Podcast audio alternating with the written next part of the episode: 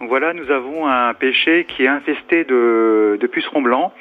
Et d'ailleurs, euh, donc les feuilles, bien sûr, et sont infestées. Donc, et euh, même euh, on a un astromère euh, à ses pieds qui est infesté aussi de, de ces de ces pucerons blancs. Voilà. À partir du moment où il y a une grosse attaque, euh, il faut réagir parce que c'est des piqueurs suceurs, donc ça veut dire que non seulement ils piquent la plante, donc ils provoquent une blessure, et après ils pompent la sève, donc ils affaiblissent la plante. Donc le but du jeu, c'est pas d'avoir un, pauvre péché, qui se retrouve tout rabougri euh, à la fin de l'été.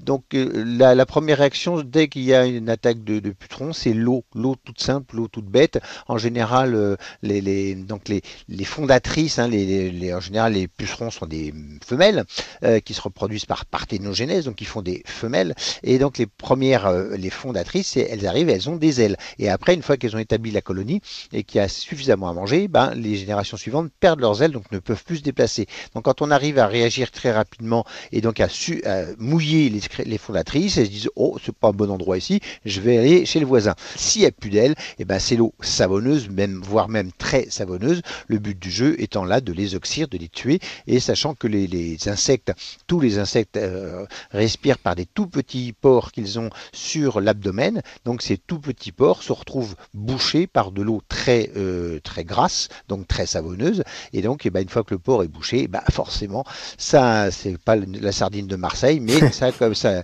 euh, ça.